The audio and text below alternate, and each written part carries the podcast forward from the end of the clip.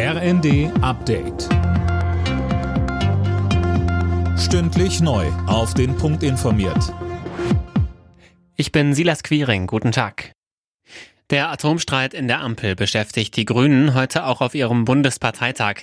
Die FDP will die drei noch verbliebenen deutschen AKWs wegen der Energiekrise bis 2024 am Netz lassen. Die Grünen sind strikt dagegen und wollen sich nur auf einen Streckbetrieb von zwei Meilern bis zum kommenden Frühjahr einlassen. Parteichef Nuripur sagte im ersten, Was ich ausschließen kann, ist neue Brennelemente. Was ich ausschließen kann, ist, äh, dass wir neuen Atommüll produzieren und äh, dieses Land weiterhin diesem vermehrten Risiko aussetzen. Der Bundestag hat sich heute zum ersten Mal mit dem Doppelwumms beschäftigt, also mit der geplanten Gaspreisbremse. Die Union kritisiert die Ampel dafür, das Thema viel zu lange vor sich hergeschoben zu haben, ist aber grundsätzlich dafür. Der SPD-Abgeordnete Frank Junge sieht die Ampel dagegen auf dem richtigen Weg, um den Menschen in der Energiekrise unter die Arme zu greifen. Sie alle warten darauf zu wissen, was wird mit den Rechnungen ab September, ab Januar fürs nächste Jahr.